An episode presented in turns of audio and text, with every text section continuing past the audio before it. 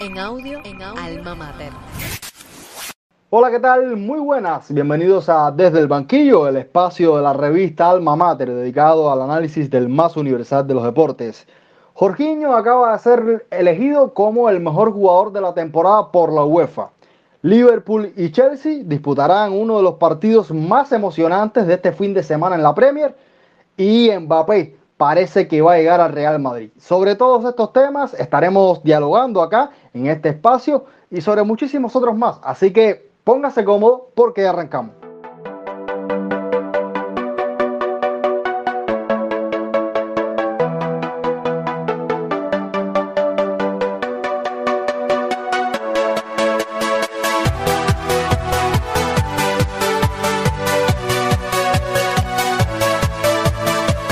Para compartir opiniones sobre estos y otros muchos temas, tengo el placer de que me acompañe Alejandro Rodríguez, quien es periodista de acá de la revista Alma Mater, a quien le estoy dando un abrazo, hermano. Sí, hola, Aroldo. Eh, bueno, ya después de, la, de que la semana pasada no pude estar por cuestiones ajenas a nuestra voluntad, cosas que se nos van de las manos, hoy estoy con muchas ganas aquí de compartir y debatir con ustedes sobre lo que nos ha dejado esta gala, bastante interesante, con muchas cosas de las que analizar y bueno, ya lo estaremos viendo.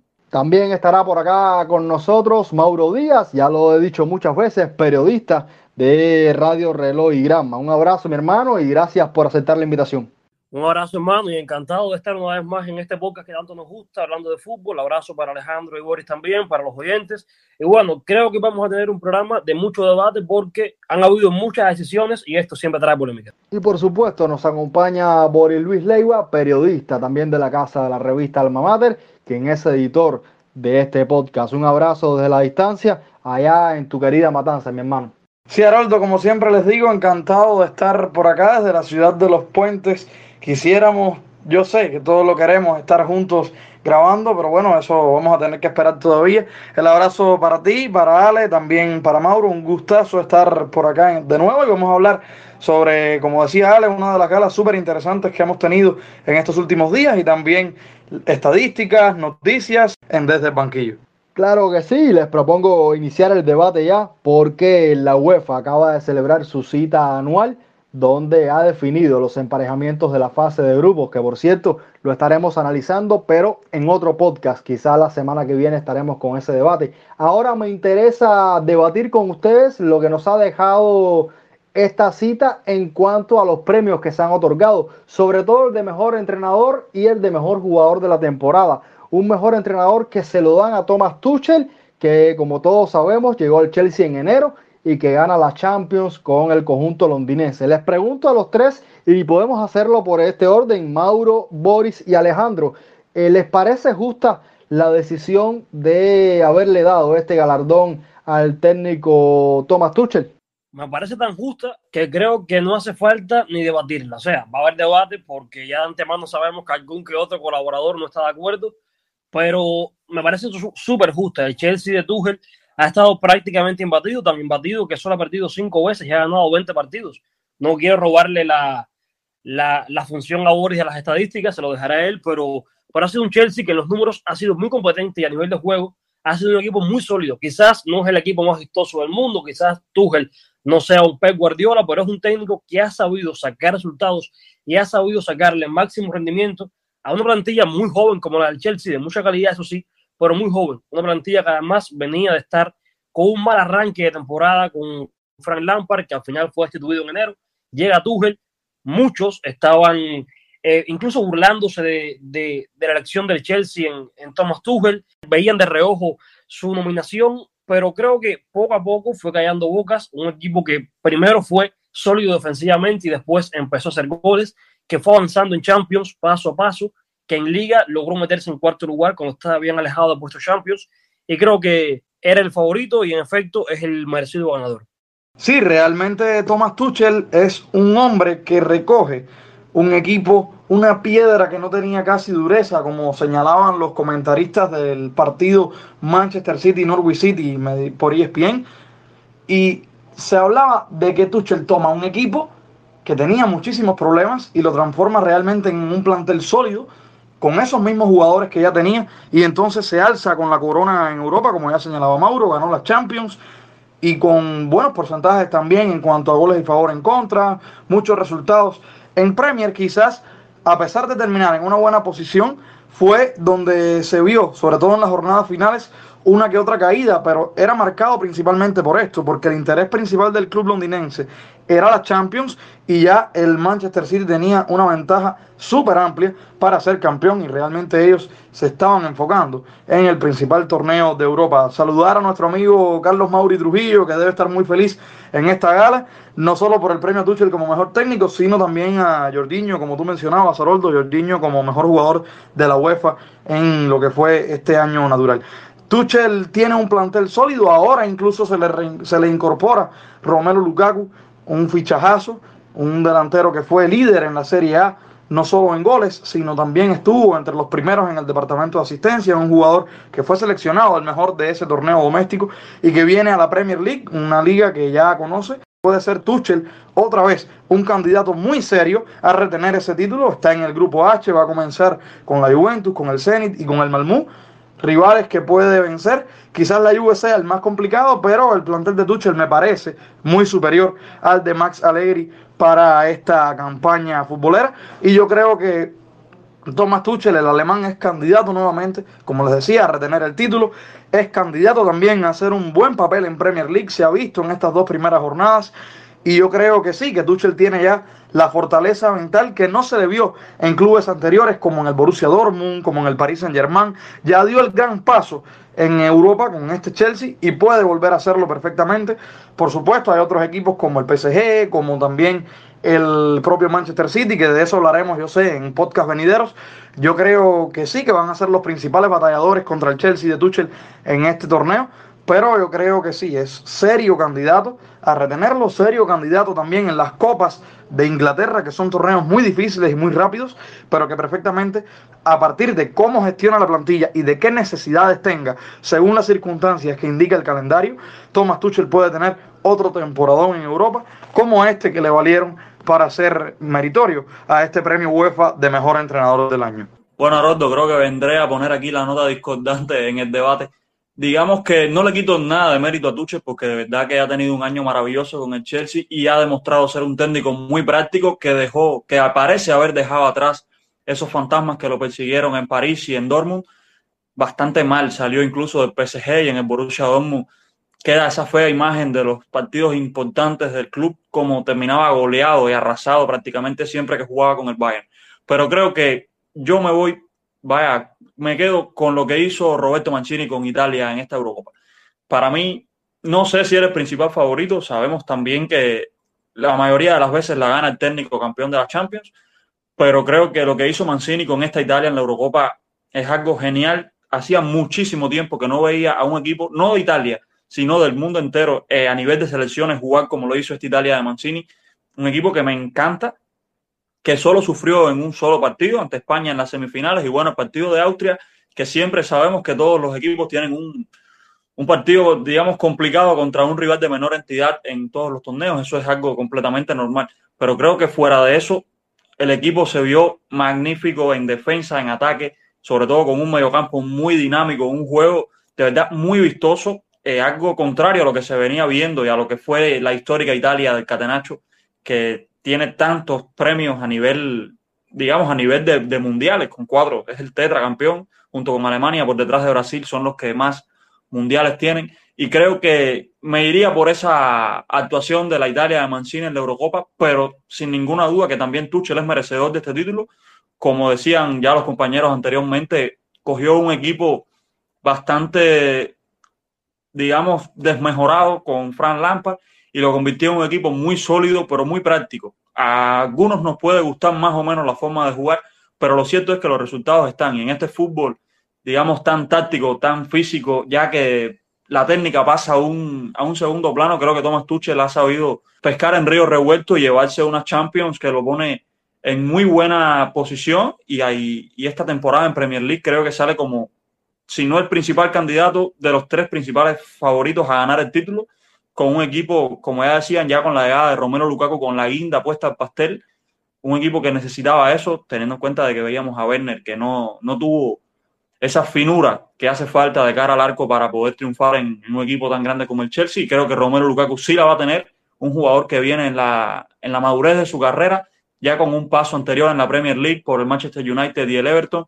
En el Everton le fue mejor que en el United. Y bueno, de una etapa en el Inter de Milán muy satisfactoria, de una buena Eurocopa. Creo que veremos cosas interesantes de este Chelsea, de Lukaku y bueno, de Thomas Tuchel también seguiremos viendo cosas muy interesantes y bueno, a ver qué pasa si puede, como dice Boris, optar la temporada que viene por el premio al mejor entrenador de la UEFA de nuevo.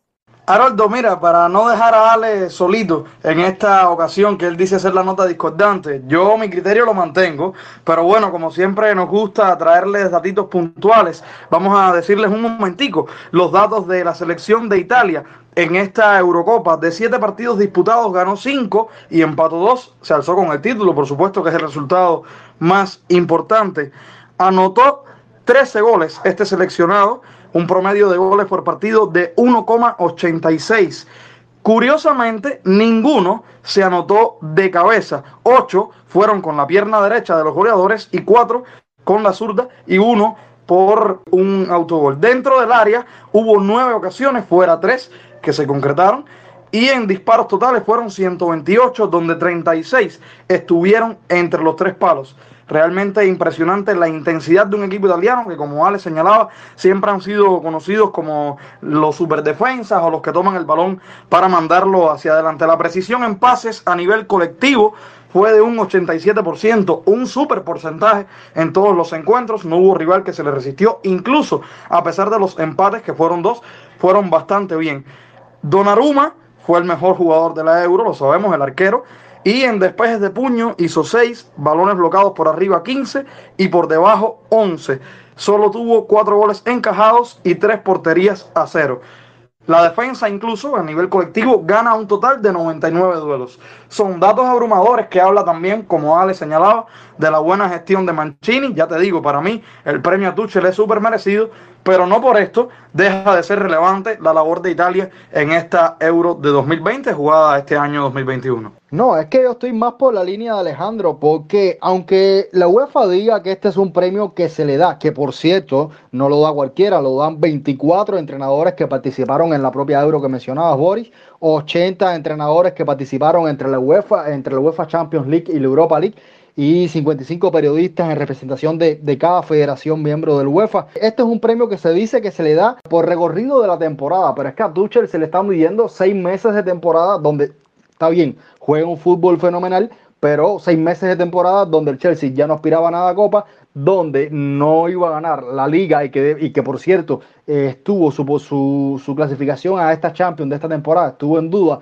hasta finales de la, de la liga y que se salva por ganar la Champions, que tiene todo el mérito del mundo, pero me parece exagerado darle el premio al mejor jugador de, perdón, al eh, premio al mejor entrenador de la temporada a un entrenador que estuvo seis meses con un equipo. Me parece también otra, otra, otra aberración, por llamarlo de alguna manera, eh, los tres finalistas que quedan como candidatos al mejor jugador de la temporada. Estoy hablando de Kevin De Bruyne, de N'Golo Kanté y de Rojiño, que como ya les decía, es quien termina ganando este premio. Yo realmente no sé ustedes, pero aunque estoy de acuerdo con que Jorginho se merecía el premio de estos tres candidatos, a mí me sobran al menos dos. No sé cómo lo vean ustedes. Vamos, quiero escucharlos a todos. Vamos a hacerlo ahora Boris, Alejandro y Mauro. En mi caso, la principal duda que tengo es con KDB, con Kevin De Bruyne, que por supuesto es un jugadorazo. Sabemos lo relevante que ha sido para ese Manchester City en cualquier competición que quieras verlo. Kevin ha sido importantísimo, pero lamentablemente en el momento crucial para mí, en el momento crucial de la temporada, en la primera instancia que fue la final de la Champions, esto no lo quiere nadie, pero el choque con Rudiger hizo que se perdiera la mayoría de los minutos del partido y no pudo demostrar su valía para su equipo que lo necesitaba, se notó con su ausencia en cancha que lo necesitaba, si bien en la mayoría de la primera mitad, que fue donde más jugó, se echó en falta, sobre todo por este esquema de Guardiola, que sabemos que tienen que correr todos, pero que no hay uno de fijo, que, que el ataque es organizado de cierta manera, pero un poco más por las bandas y con, con despliegue a partir de la posesión y que Tuchel supo ganar la partida en todo momento para este encuentro en particular. Luego ya cuando parte a la Eurocopa con, con Bélgica, tuvo buen papel, marcó goles, asistió, pero yo creo que a lo largo de la temporada quizás pudiéramos haber señalado a algún que otro futbolista que brillara más que él. Ese debate se lo dejo particularmente a Mauro y a Ale, que sé que siempre tienen criterios candentes entre ellos. Yo solo te quiero añadir, Haroldo, estadísticas particulares de Jorginho. Fue un jugador que a lo largo de temporada en la Premier, precisamente en la Premier, tuvo siete goles, que para un mediocampista de contención, de estos que juegan última línea, es em, realmente llamativo, que llegue incluso a una cifra superior de 5 goles. Y en cuanto a las estadísticas defensivas, podemos ver que solo tuvo dos tarjetas amarillas a lo largo de toda la campaña, que eso también impresiona en el hecho de que es precisamente un jugador con el que Tuchel apostaba para romper cualquier tipo de situación de ataque, cualquier tipo de acción complicada. Recuperó un total de 168 balones para una media de 6 puntos exactos. En regates conseguidos tuvo 17 en total, 0,61 a lo largo de la liga y fue regateado en solo 8 ocasiones. Es realmente números importantes. ¿eh? En pases totales completados fue un, un total de 1.783 para una media de 63,8 por encuentro. Y en disparos, ya menos llamativo este dato, pero bueno, está igual registrado. Disparó en 14 ocasiones y 5 veces de estas fuera del área. Jorginho se acompañó en muchas ocasiones por Engolo Kanté, que es otro de estos candidatos que integra este trío para los finalistas del, premio al mejor jugador de la UEFA. Ellos se complementaban literalmente cuando uno avanzaba hacia el ataque, el otro era el que asumía el rol defensivo y a la inversa. En Champions fue cuando mejor funcionó este tándem. Lo pudimos ver sobre todo en la actuación que tuvieron contra el Real Madrid. Fue uno de los momentos clave donde se vio que este tándem era el idóneo, por eso Tuchel los mantuvo para allá las postrimerías del torneo. Ya en la Eurocopa, Jorginho tuvo un papel relevante también, proponiendo sobre todo el ritmo de ataque de su seleccionado italiano. Sabemos que él es eh, italo-brasilero, porque es de origen brasileño, pero se nacionalizó italiano para poder ser titular y lo ha hecho de maravilla, sobre todo en este último año.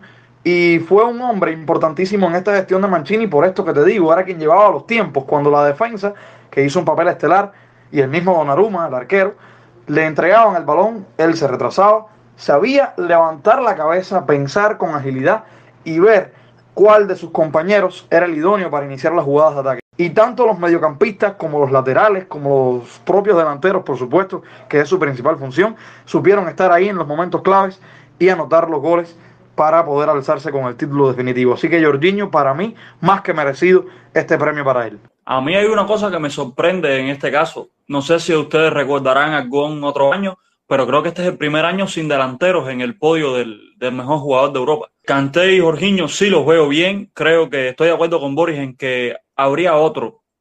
Digamos, para mí estaría Haaland por encima de Kevin De Bruyne, siendo máximo goleador de la Champions, que ganó en esta gala el premio al mejor delantero de la competición.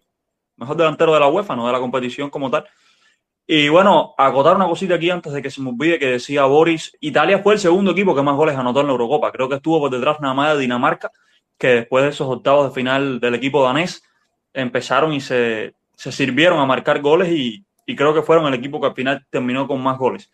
Volviendo al tema del premio, de acuerdo totalmente en que sea Jorginho, es un gran mediocampista que no, a lo mejor no tendrá esa influencia en cuanto a los números de un equipo, pero sí es fundamental en el funcionamiento táctico de, de los dos equipos en los que juega.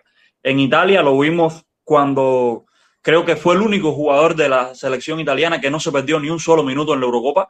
Incluso jugó el partido ante Gales, que ya tenía solventada la primera posición de grupo del equipo italiano, y Mancini lo mantuvo en el 11. Y bueno, en el Chelsea lo vimos también en el tándem que formó con Kanté, que maniataron al mejor mediocampo del mundo, que para mí es el de Real Madrid. Y bueno, quedará a ver qué pasa con el tema de balón de oro, pero bueno, ya eso es arena de otro costado. La premiación de Kanté como mejor mediocampista creo que Igual, se lo hubiese dado a Jorginho, Canté tuvo, estuvo muy bien en los octavos de final ante el Atlético de Madrid, después en los cuartos no apareció, ante el Real Madrid fue el mejor de la eliminatoria para mí, sin duda ninguna, y bueno, en la final ya vimos en la disertación que dio, pero se quedó un poco por debajo, me parece, su rendimiento en la Euro. También va con el rendimiento de la selección francesa en general, que fue bastante pobre, digamos, para mí, la nota decepcionante de esta temporada en Europa.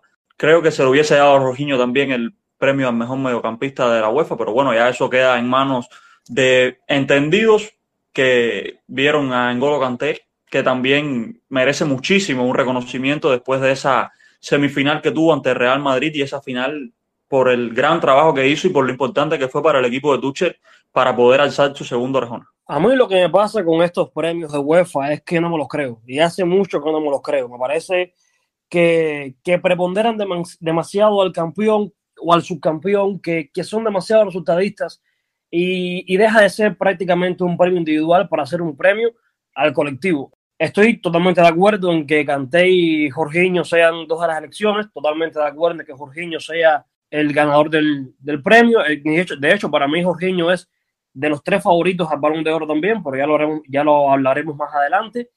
Pero creo que la figura de Kevin De Bruyne este año, primero estuvo, no, no ha sido su mejor año. Es verdad que durante algunos tramos de la temporada estuvo lesionado y, y no fue todo lo incisivo que ha sido otras veces con el City. Es verdad que tuvo un papel decisivo en las semifinales, la final se la perdió, hubo tramos importantes de temporada que no estuvo y no creo eh, correcta la elección de, de De Bruyne entre, entre los mejores. Creo que si estuvo ahí es porque es el jugador más renombrado del City, que fue el subcampeón. No hay más razones que esa. Extraño mucho la figura de Lewandowski, que creo que es el, el gran olvidado en todo esto. También estos premios son muy reduccionistas porque solo, solo evalúan, me da mil Champions y en los años de Euro, Champions y Euro. Y se olvidan de toda la temporada.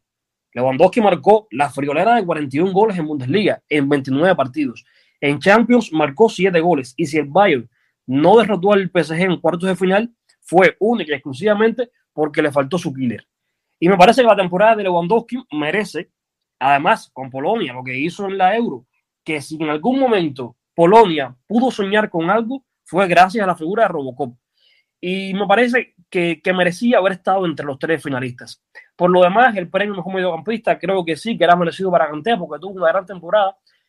Y si hubiera ganado la Euro con Francia o hubiera tenido un buen papel en la Euro con Francia, no creo que haya demasiadas dudas en que él hubiera sido el ganador del premio que a la postre se llevó Jorginho. Pero bueno, su Euro lo lastra demasiado. Creo que, que estar entre los tres para él es suficiente y creo que, aunque sea con un premio de consolación, se merecía de mejor mediocampista. Lo que sí no me, no me puedo explicar es que el tercer finalista del, del Gardón haya sido De Bruyne.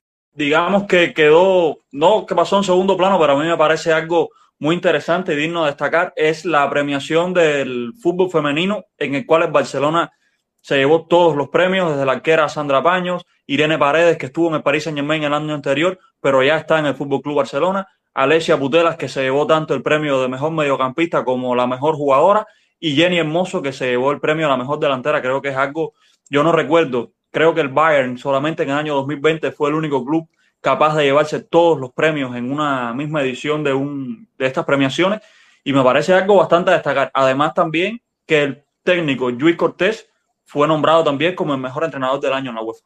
No, realmente lo de Barcelona en este año en los premios ha sido formidable, aunque creo que acá había menos discusión en ese sentido porque todos esperábamos que fueran las jugadoras del Barça quienes al final se llevaran estos galardones. Quería hacer un apunte muy breve. Eh, el Barça no ganó todos los títulos a nivel individual.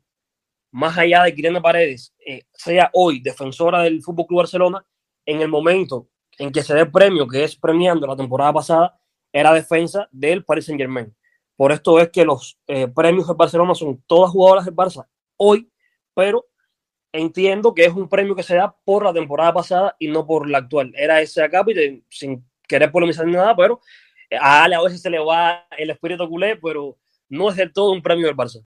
No, buena la, la, la, aclaración. De todas formas, nosotros lo estuvimos publicando hoy en nuestras redes sociales y plataformas de la revista Alma Mater y al final está ahí la información. Pero creo que acá la discusión no está, volviendo a lo varonil, no está en que Jorginho haya sido seleccionado como el mejor jugador, sino en los finalistas. Y yo estoy muy por la línea de Mauro en que me faltó Robert Lewandowski y hasta Erling Haaland. Eh, al final, ¿no?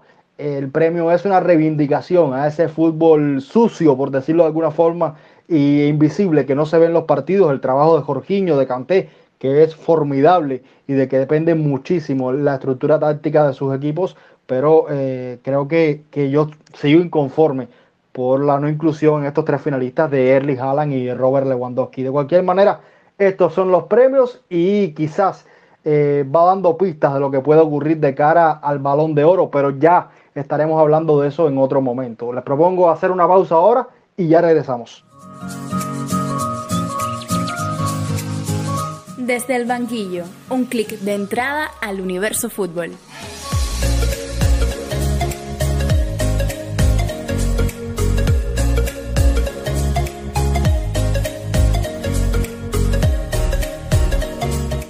Regresamos y como les comentaba al inicio, estaremos debatiendo un poco lo que va a ser el partido entre el Chelsea y el Liverpool, uno de los partidos, valga la redundancia, más eh, llamativos de esta tercera jornada de la Premier League. Un Chelsea y un Liverpool que llegan a este partido en momentos diferentes. Chelsea, que viene de ser campeón de Europa, lo comentábamos, que lleva seis meses jugando un fútbol formidable, con un once inicial extraordinario, con un fondo de armario que le permite jugar a varios registros, con un entrenador, creo que de lo mejor que hay ahora mismo en Europa, muy pragmático y que ha sabido condicionarse bien y que encima tiene establecidos los automatismos. Un Chelsea que aspira a todo, Mauro. Sí, sin dudas. Estamos hablando de un Chelsea que ahora mismo es una de las tres bestias negras de, de Europa, junto con los mm, PSG y Manchester City, pero bueno, los clubes de Estado los descontamos. Creo que es la, la, gran bestia negra de Europa, es el gran favorito a casi todo. Un equipo que además se ha visto muy bien en el inicio de temporada. También el Liverpool se ha visto bien. También el Liverpool ha peleado con rivales de menos entidad, los dos que ha visto, tanto el Burnley como el Norwich. Y bueno, creo que, que estamos hablando de un Chelsea que, que, es el rival que todo el mundo quiere evitar, un rival que creo que ahora mismo es de los equipos más completos de Europa. No, no veo una posición donde le falte algo. El Liverpool, sin embargo, veo que se está quedando rezagado un poco en comparación con los grandes de Inglaterra. Todos han ido fichando, se han ido reforzando muy bien con grandes nombres y el Liverpool como que sigue con los mismos de antes y sin las posiciones que tenía cojas anteriormente siguen estando cojas y tampoco que tenga un banco demasiado profundo. Entonces creo que, que estamos hablando de, eh, es un partido y, y, son dos grandísimos clubes y puede pasar de todo, pero veo ligeramente no, ligeramente no, ampliamente a favor de Chelsea. Boris, ya tú ahorita hablabas sobre la incorporación de Romelu Lukaku, que es un, delantero que creo que desde la llegada, desde la salida, perdón, de Didier Drogba no, ha tenido, no había tenido nadie ese peso en la plantilla de Chelsea en la delantera. Eh, un jugador que, si bien es, lo conocemos todo, es un killer, es un matador de área, no tiene ningún complejo a la hora de asociarse. Y creo que ya lo hemos visto tanto en la Serie A como en, el partido que ha disputado en la Premier. ¿Qué importancia tiene Lukaku para este esquema táctico de Tuchel y qué refuerza en específico? El belga Romelu Lukaku es uno de esos jugadores que, como yo les he dicho, tanto acá en desde el banquillo como en los momentos en que hablamos entre nosotros previo a los programas, ¿no? Para prepararnos y tal. Yo creo que Lukaku es de esos nueve, de esos hombres puros de área que todo equipo de fútbol, da igual en qué liga esté, en qué torneo, todo equipo necesita. Es un 9 que, como yo le digo, me gusta que juegue prácticamente de pivot. Son jugadores que saben plantarse incluso, a pesar de su gran calidad goleadora, saben plantarse de espaldas a la defensa para retener el balón, aprovechando en este caso Lukaku toda esa corpulencia que tiene. Y Lukaku es de esos jugadores que sabe también tener esa pausa, no, no solo para decidirse y pegarle al, al, al balón con esa zurda que tiene, que es prodigiosa, o con la cabeza incluso por la altura, es un hombre que sabe también esperar, ver en qué momento debe ceder el balón para sus compañeros. Se vio en estos choques de Premier League. Perdón, perdón. Lukaku solo ha disputado uno. El equipo del Chelsea ha disputado dos, donde tienen cinco goles a favor y ninguno en contra. Y Lukaku fue fundamental en este segundo.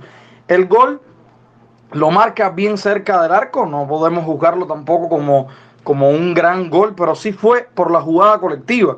Y se vio en todo el encuentro esto que te estoy diciendo, esta posibilidad que te da un, un, hombre como él de reforzar el ataque, de saber también marcar algún tiempo en la parcela ofensiva del equipo de, de Tuchel en este caso. Y lo hizo también en la Euro, quizás no con tantos goles como se esperaba ver, se quería mucho más. Es que a un delantero de esta calidad siempre se le va a exigir más. Pero, pero lo hizo en la Euro y en la Serie A fue fundamental. Señalábamos ahorita que, que había sido el mejor jugador de este torneo donde anotó 24 goles, solo 6 de ellos fueron de penal y con el pie zurdo fueron 16, con el pie derecho fueron 6 y 1 de cabeza.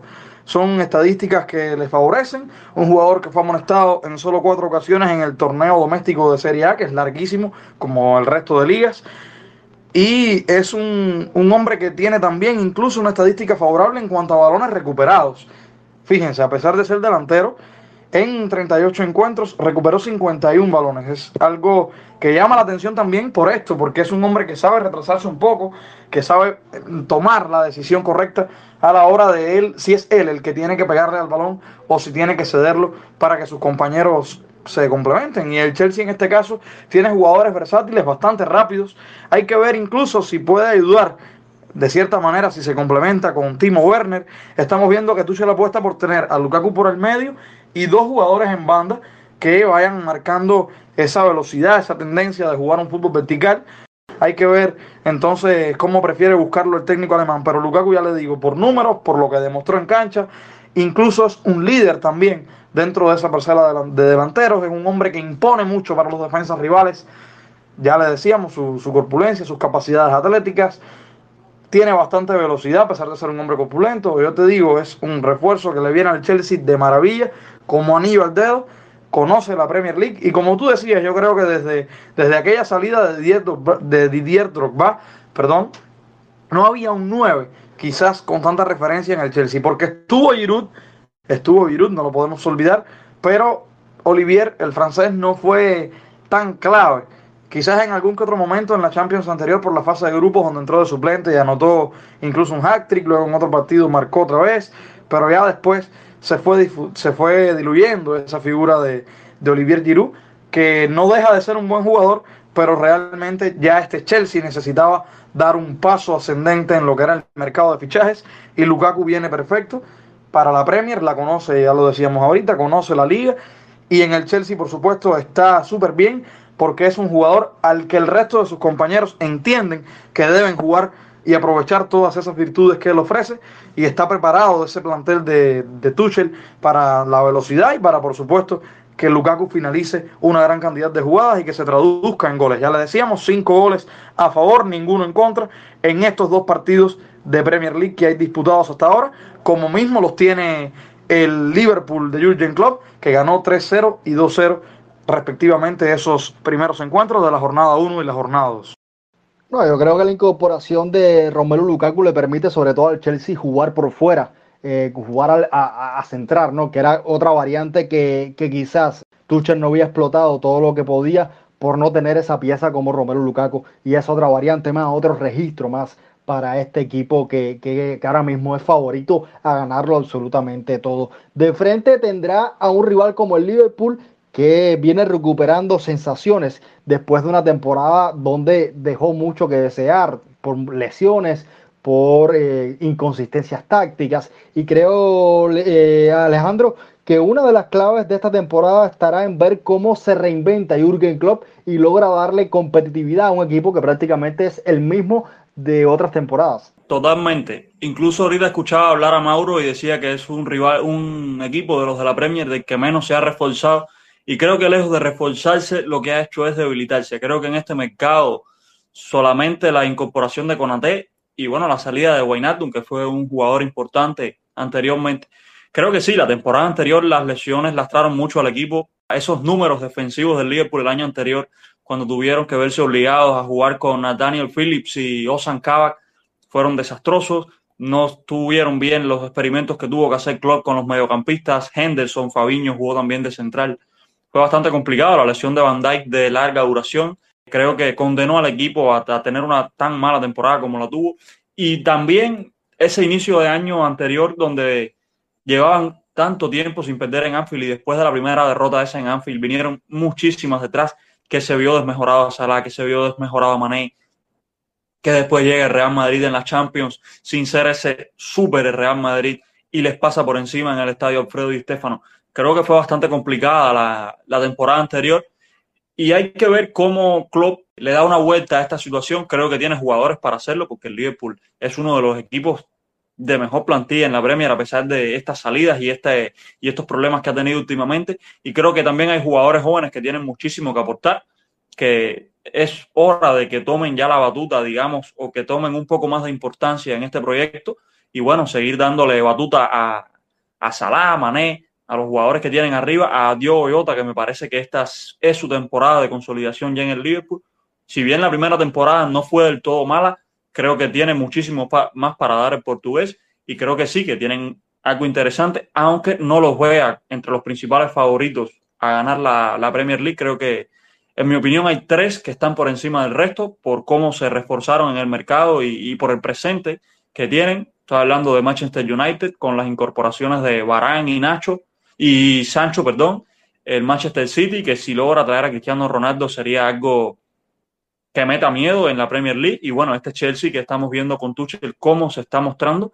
Y con la incorporación de Romelu Lukaku, que ya, como bien decía Boris, es un jugador que, que maneja varios registros, que vimos cómo hizo sufrir a Pablo Marí en, en el derby de Londres el, el fin de semana y que creo que es un jugador que tanto en ataque posicional como explotando el espacio es un jugador muy interesante, que lo hemos visto y de sobra conocemos la calidad de Romero Lukaku y la potencia que tiene. A mí lo que me deja más a deber es el, el tema de los momentos importantes, pero eso es algo que sale o no sale. Es, no es algo que vaya con el futbolista. Pero bueno, viendo el tema Liverpool, creo que sí que tendrá bastantes problemas, lo tendrá complicado para ganar la Premier pero creo que sí, que, que puede pelearla, ¿por qué no? Tiene jugadores para eso y un entrenador que para mí es de lo mejor del mundo. Mauro, aun cuando solo se han jugado dos jornadas de este campeonato, creo que hay conclusiones que ya podemos sacar. Y una de ellas es la importancia de Virgin Badai no solo en defensa, sino también en el ataque a la hora de aportar balones aéreos para ese juego directo que propone el Liverpool y que se echó muchísimo de menos la temporada pasada. No, totalmente. En Virgil van Dijk, el, el Liverpool tiene un jugador asombroso, eh, el mejor central del mundo ahora mismo, yo creo, y uno de los mejores que yo he visto. Un defensa súper completo, que es muy fuerte, eh, muy, muy corpulento, que es difícil de rebasar, tan difícil que tuvo una temporada que nadie lo regateó, cosa que me parece una auténtica locura. Un, un central que además, pues su tamaño y su corpulencia, y que va muy bien de cabeza, es bastante bueno con los pies, tiene un guante eh, para los pases largos, como bien decías, y además un líder dentro del campo. Eh, la figura de Van Dijk se notó el año pasado en el Liverpool porque era un equipo que era un colador en defensa y este año, por ejemplo, dos partidos, cero goles. La diferencia, Virgin Van Dijk. Y además un, equipo, un jugador con demasiada jerarquía, como decía anteriormente, y que aporta en todas las facetas del equipo.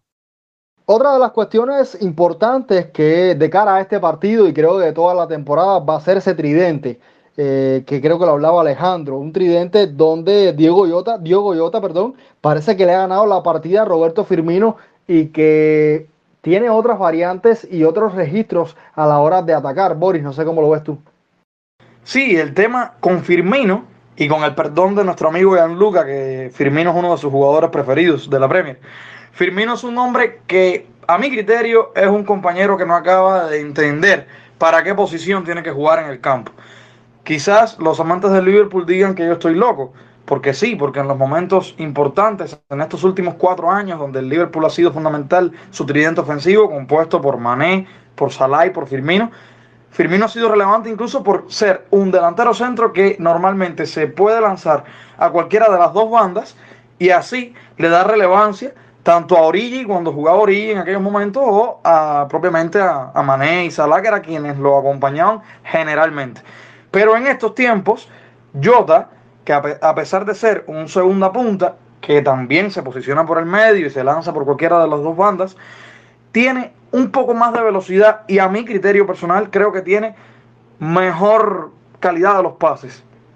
Y por esto hace que Jurgen Klopp apueste por él en muchas ocasiones antes que por el propio Firmino. Firmino está, a mi criterio, está probado hace par de temporadas, tanto en Champions como en la propia Premier League. Fue bastante relevante, lo sabemos.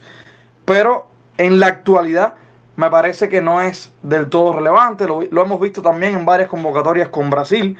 Y, hablo incluso desde la selección brasileña campeona de América en 2019, no, no solo de esta última de 2021 que obtuvo el subcampeonato con Argentina.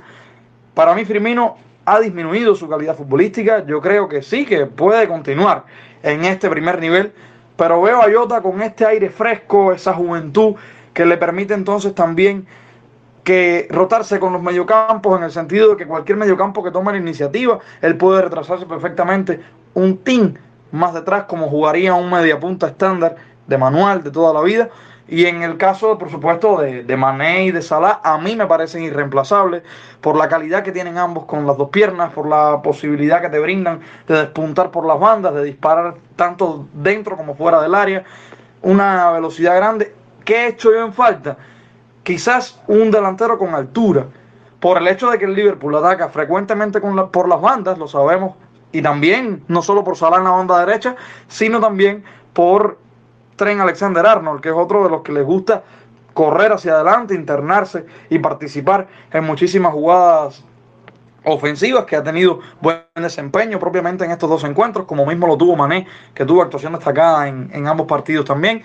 Y yo creo que sí, que Jota puede ser ese revulsivo, incluso establecer una rotación, hacerla habitual, poner tanto a uno, o sea, en este caso Jota o Firmino, tanto a uno como a otro, en diferentes momentos, en dependencia también del rival y de lo que crea Klopp que tiene que explotar, que a mi pesar, porque es un técnico que a mí no me gusta, pero a mi pesar reconozco que por supuesto es de los mejores de este deporte establecido hace años y que con ese Liverpool ha logrado triunfos maravillosos, el hecho de ser campeón de Champions, el hecho también de ganar una Premier League súper disputada contra el Manchester City, donde fue importantísimo que supo eh, retener al, plan, al, plantel de Guardiola en las dos ocasiones en aquel momento que conquistan el título. Y yo creo que sí, que, que puede ser Firmino, esto que te digo, un jugador para apostar por él en un momento determinado, pero no como hace tres años, por ejemplo, que tú podías decir que sí, que iba a estar al seguro y que iba a ser fundamental en ese plantel ofensivo.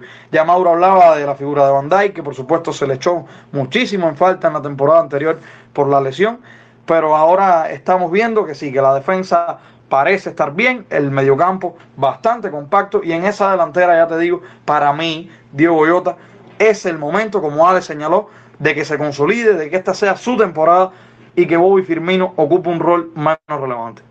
En resumen, Mauro, ¿por dónde pasan las claves de este partido entre el Chelsea y el Liverpool? Bueno, para mí las claves está primero en que el Chelsea pueda mantenerse como un equipo sólido y muy rocoso en defensa, con ataques y transiciones muy rápidas, dominando el mediocampo y sobre todo anulando las bandas del Liverpool, como decía Boris, pues es por donde más peligro genera, porque además de tener a Salah y Mané por, izquierda, por derecha e izquierda respectivamente, tienen a dos laterales con muchísima proyección, como Alexander Arnold y Robertson, y un mediocampo que sube y baja con muchísima facilidad y que con, tres toques te llegan al área contraria y te hacen una, una ocasión. En el Liverpool, las claves están por ser capaces de desarrollar su juego, de poder evadir las figuras de centrocampistas, como mencionábamos en el primer tema del podcast, con Jorginho y Canté, dos pedazos mediocampistas, Canté más rocoso, Jorginho con más salida, pero también muy buen quitador, sobre todo que ese tridente del Liverpool, que es donde sin duda está su mayor fortaleza, da igual quién juegue, si Jota o Firmino, los dos van a hacer funciones semejantes, aunque coincido con Boris, Diogo Jota potencia muchísimo lo que puede dar Firmino, si son capaces de asociarse como tienen que hacerlo, si pueden hacer cambios de posiciones, si Diogo Jota puede tirarse bien a las bandas al final, la mayor deficiencia y, al, y, y, a la misma vez la mayor potencialidad del Liverpool es que no hay una figura estática en, en el área. Eso vuelve un poco locos a los defensas porque no saben a quién marcar. Eso sí, estamos hablando posiblemente de la mejor defensa de Europa. Y eh, en el ataque del Liverpool, del Chelsea, bueno, más de lo mismo. Un equipo sólido en defensa, con transiciones muy, muy rápidas, que llegan con dos, tres, cuatro toques al más puro, al más puro estilo Premier League al más puro estilo Chelsea, además que también siempre ha jugado así, desde que Mourinho llegara e implantara prácticamente que, un estilo, llegar con, con, unas bandas que bastante buenas y un Romero Lukaku que eh, es uno de los mejores delanteros del mundo y que casi todas las que tiene las, las mete. Esas creo que son las principales claves de partido para ambos equipos. Son realmente dos equipos con estilos bien definidos y que saben a lo que juegan, que tienen plantillas más allá de lo que hemos discutido de variantes tácticas y tal. Creo que tienen plantillas formidables y va a ser un partidazo realmente lo que vamos a vivir este fin de semana. Por lo pronto, hacemos una pausa y ya estamos de regreso.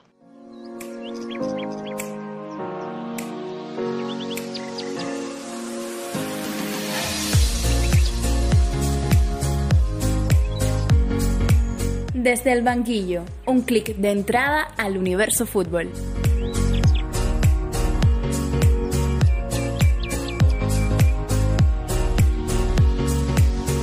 Volvemos y no podíamos dejar de, terminar este podcast sin hablar de la inminente llegada de Kylian Mbappé al Real Madrid. Nosotros grabamos el jueves por la noche, ya madrugada de jueves para viernes, y la información que hay es que la llegada de Kylian Mbappé al Real Madrid es inminente, ya hay un trato de que sería de 180 millones más 10 en variables de Real Madrid al PSG. Mi primera pregunta para Boris es que teniendo en cuenta que el PSG acaba de formar un equipazo donde ha llegado Sergio Ramos, donde ha llegado Lionel Messi, ¿se equivoca Kylian Mbappé al pretender irse al Real Madrid cuando solamente le queda un año de contrato y no jugar con estas piezas, con estos formidables futbolistas y quizás ganar la Champions con, con, con el club de su país, del PSG insignia de Francia?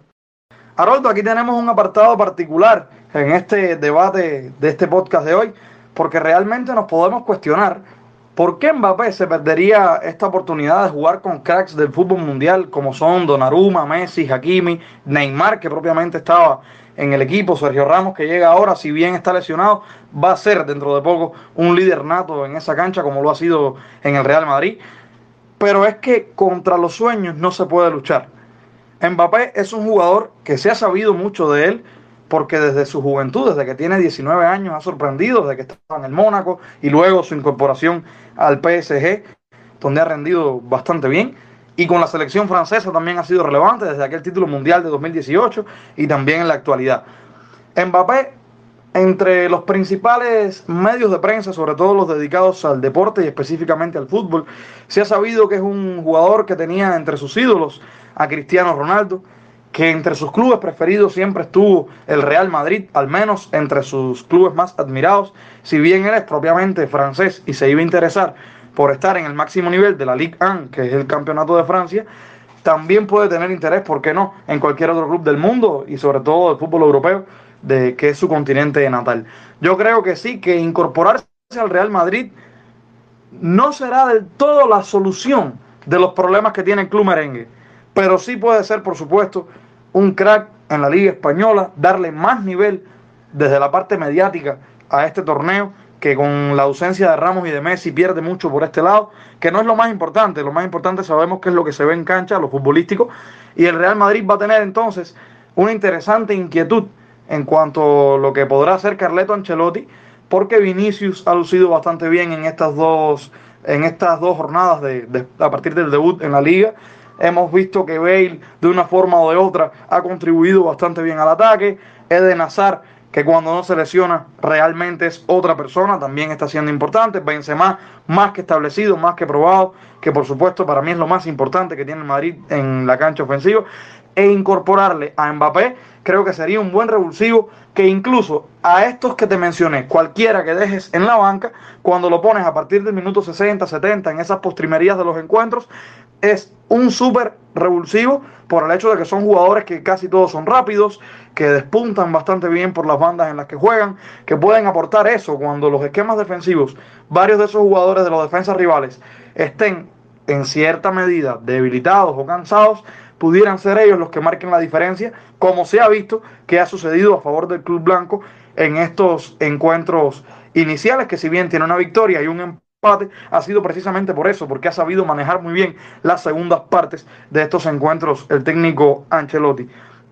Aquí vemos que Mbappé se marcha del Paris Saint Germain, un club donde tuvo muy buenos números, marcó en la temporada 17-18 13 goles y 8 asistencias, la 18-19 que sin duda fue la mejor, donde en 29 encuentros anotó 33 dianas y asistió por 7 ocasiones, la 19-20 tuvo 20 partidos, 18 goles y 5 asistencias. Llamativo también que no recibiera ninguna amonestación, muy pocas faltas en su haber personal.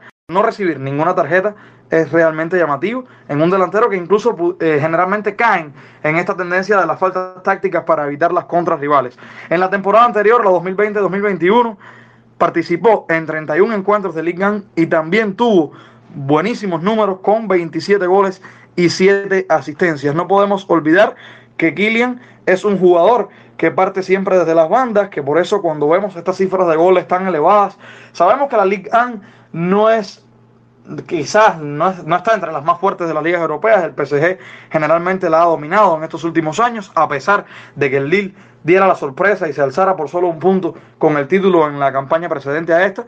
Ah, y señalar que en esta temporada, en tres encuentros, tiene un gol y dos asistencias, que no deja de ser relevante. Kylian, un jovencito que por supuesto está contemplado entre los mejores jugadores del fútbol y que a las claras, si sigue como va, ¿será que en el futuro podrá obtener su balón de oro? Bueno, ya lo veremos.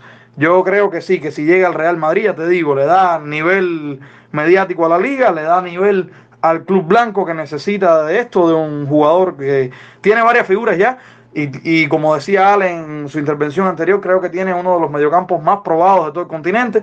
Posiblemente sea el mejor. Por supuesto, cuando cuente con las tres figuras, con Kroos, Casemiro y Modric al 100%, será de temer, como lo ha sido en estos últimos años. Y con Kylian allí pueden marcar la diferencia y hacerle mucho más competencia que la que hacen ya al Atlético de Madrid, que sin duda parte como el favorito y por supuesto será también un poco más de expectativa para los clásicos, que a pesar de los cambios radicales que han tenido ambos clubes, tanto el Barça como el Madrid, sigue siendo el partido que paraliza el mundo. Este era una incorporación, si llega a ser, que ya estaba agendado desde hace muchísimo tiempo y que el Madrid se preparó para ella, incluso en tiempo de pandemia, y creo que, que ha sabido manejar muy bien todas estas cuestiones y que si Mbappé logra ir al Real Madrid es un mérito enorme, no solo por el tipo de futbolista que se lleva, sino por llevárselo, eh, la redundancia, a uno de los clubes estados, quienes están dominando ahora mismo el mercado de fichaje. Puede gustar más o menos el proyecto deportivo de Real Madrid, pero sí lo que hay claro, Alejandro, es una coherencia, al menos así lo veo yo, no sé cómo lo veas tú. Haroldo, a ver, a mí me sorprende este gasto del Real Madrid en este tiempo, con el tema del estadio que todos conocemos, con el tema de que saben que en enero Mbappé puede negociar con el equipo que quiera y que no va a renovar con el Paris Saint Germain, porque lo ha dicho en más de una ocasión y ya ha rechazado más de cinco ofertas de renovación del club parisino. Era algo claro que Mbappé iba a terminar en el Real Madrid tarde o temprano, si no era esta temporada, era la temporada siguiente. Pero me parece algo, digamos, eh, llamativo que el Real Madrid haga este desembolso de 180 millones por un jugador que puede tener gratis el año que viene. No creo que tampoco Mbappé sea el, que, el jugador que le vaya a dar la Champions al Real Madrid, porque estamos viendo un nivel de, de éxtasis en la parte de la afición madridista, en parte de la prensa, de que si llega Mbappé es el como el Mesías del club y Mbappé no es Messi, Mbappé no es Cristiano Ronaldo. De que va a cambiarle la cara a Real Madrid, claro que se la va a cambiar, es un jugador que le va a dar un plus de calidad y que posiblemente esté llamado a ser, después de Karim Benzema y Luka Modric, para mí, de los mejores jugadores de la plantilla. Pero creo que tiene jugadores para eso. Vinicius se ha mostrado bien, Hazard es una incógnita, pero igual es un jugador de muchísimo nivel. Está Gareth Bale. Creo que es un desembolso gigante por un jugador que podrían tener gratis el año que viene y que ese dinero se podría haber gastado en otra superestrella para ahí sí yo digo que formar el, el equipo más temido en el fútbol europeo. Creo que igual de todas maneras, como decía Boris, contra los sueños no se puede luchar. Mbappé quería terminar ahí, va a terminar ahí tarde o temprano, si no es antes de este 31 de agosto, será en enero, será en, en el verano siguiente, cuando sea, Mbappé va a ser blanco, eso lo sabemos y lo tiene asumido el mundo entero. Pero creo que es algo, digamos, yo lo digo, vuelvo y lo repito, llamativo que el Real Madrid haga este desembolso tan grande por un jugador que podría tener gratis perfectamente el año que viene. No, es que yo creo que eso te da la medida de, de, la plantilla que ahora mismo tiene Real Madrid y si los directivos como Florentino, que es un viejo zorro en este mundo del fútbol, y otro como Ancelotti, que tiene un historial enorme y que son conocedores y apuestan por traer a Mbappé, creo que te da la medida de, del nivel de la plantilla y lo que se puede aspirar. Hay una necesidad futbolística enorme que si bien no suple todos los problemas la llegada de Mbappé, creo que va a ser un parche formidable porque te va a aportar al menos 15 o 20 goles por temporada, más allá de lo que te pueda dar en Benzema y creo que ahí está la clave, al menos para ganar la liga, que es algo que no se ha podido conseguir eh, la temporada pasada y que el Atlético de Madrid se ha reforzado muy bien y que el Sevilla viene muy bien y que el Barça con sus 3-4 piezas y logra consistencia puede rivalizar fácilmente con el Real Madrid. Entonces yo creo que se ven en esa situación y apuestan por desembolsar esta cantidad de dinero que a la larga ¿no? va a ser una inversión que va a generar muchísimas ganancias. Creo que ese, al menos esa es mi opinión, es mi punto de vista. Pero ya un poco para ir cerrando, Mauro, si llega realmente Mbappé a esta, a esta plantilla de Real Madrid se une a Benzema, a Gareth Bale, a Hazard, a Vinicius, a Rodrigo. ¿Qué variantes tiene ahora Real Madrid para ubicar todas esas piezas y de alguna forma lograr un fútbol orgánico y ofensivo, que es lo más importante? Arnoldo, con tu permiso, antes quiero intervenir en, en, lo, en lo que se decía anteriormente. Ale decía, no sin razón, que no entendía cómo el Madrid puede hacer un desembolso, un desembolso tan grande por un jugador que al final, dentro de un año, saldrá gratis. Creo que esto habla a las claras del miedo que se le tiene a los dueños del PSG, que no son otros que el Emir de Qatar y su camarilla, un, unos propietarios que rigen eh, al PSG con el mismo brazo de hierro con que rigen Qatar. ¿Qué le puede pasar a Mbappé en este próximo año si no se va ya del PSG? Primero, pueden hacer una, oferta eh, extremadamente grande y puede sucumbir a los encantos del dinero y puede firmar. Y lo otro es que se pase medio año sin jugar, cosa que no es ninguna locura porque estos señores son capaces de eso y de muchísimo más. Puede estar seis meses sin jugar y cuando llegue a Real Madrid es un jugador fuera de ritmo, es un jugador sin consistencia, sin ritmo deportivo, que al final le puede traer varios problemas. Ahora por lo menos ya se aseguran tener a la próxima estrella del, eh, del mundo entre las filas merengues y bueno, a partir de Mbappé empezar a construir el Real Madrid del nuevo Santiago Bernabéu. Y después en tu pregunta de, de, qué variantes tiene el Real Madrid, yo lo primero que destaco es que hay tres eh, buenos jugadores, o sea, dos estrellas mundiales y un buen jugador por la banda izquierda. Son el caso de Vinicius, Hazard y Mbappé, los dos en orden ascendente. Mbappé también puede jugar de delantero centro, pero bueno, ahí está Benzema, que ese puesto no se lo quita nadie. Y si veo bastantes carencias por la derecha, Bale con Asensio, con Rodrigo, que puede jugar por ahí, aunque no juega por la izquierda. Entonces me pregunto, ¿van a jugar Mbappé, Benzema, Hazard de tridente, Mbappé, Benzema, Bale, Hazard por la derecha, Hazard en la banca, Vinicius por derecha, que además contra el Chelsea se vio que Vinicius por derecha es un jugador bastante deficiente. Entonces tengo, tengo esas dudas. ¿A quién van a sentar? Sin dudas, Mbappé va a ser indiscutible, eso es inamovible. Pues, se ha visto un Hazard muy débil, muy flojo, no, no ha sido el Hazard de Chelsea.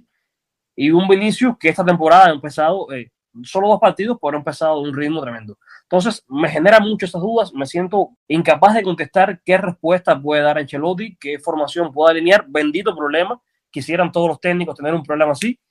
Pero bueno, no, me, no, no sé cómo, qué tridente pueden alinear. Tampoco imagino Hazard por derecha.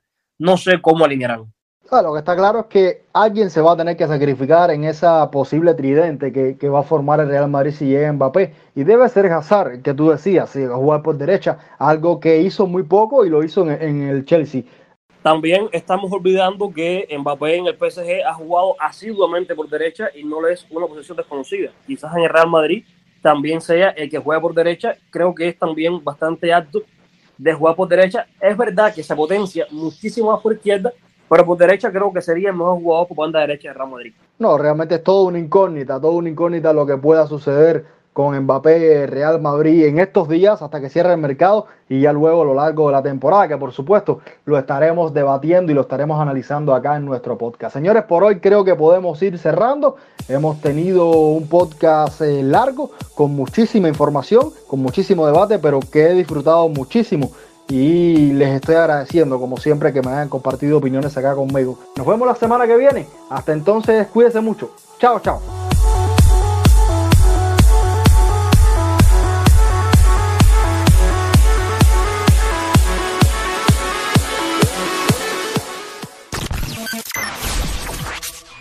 En audio, en Alma Mater.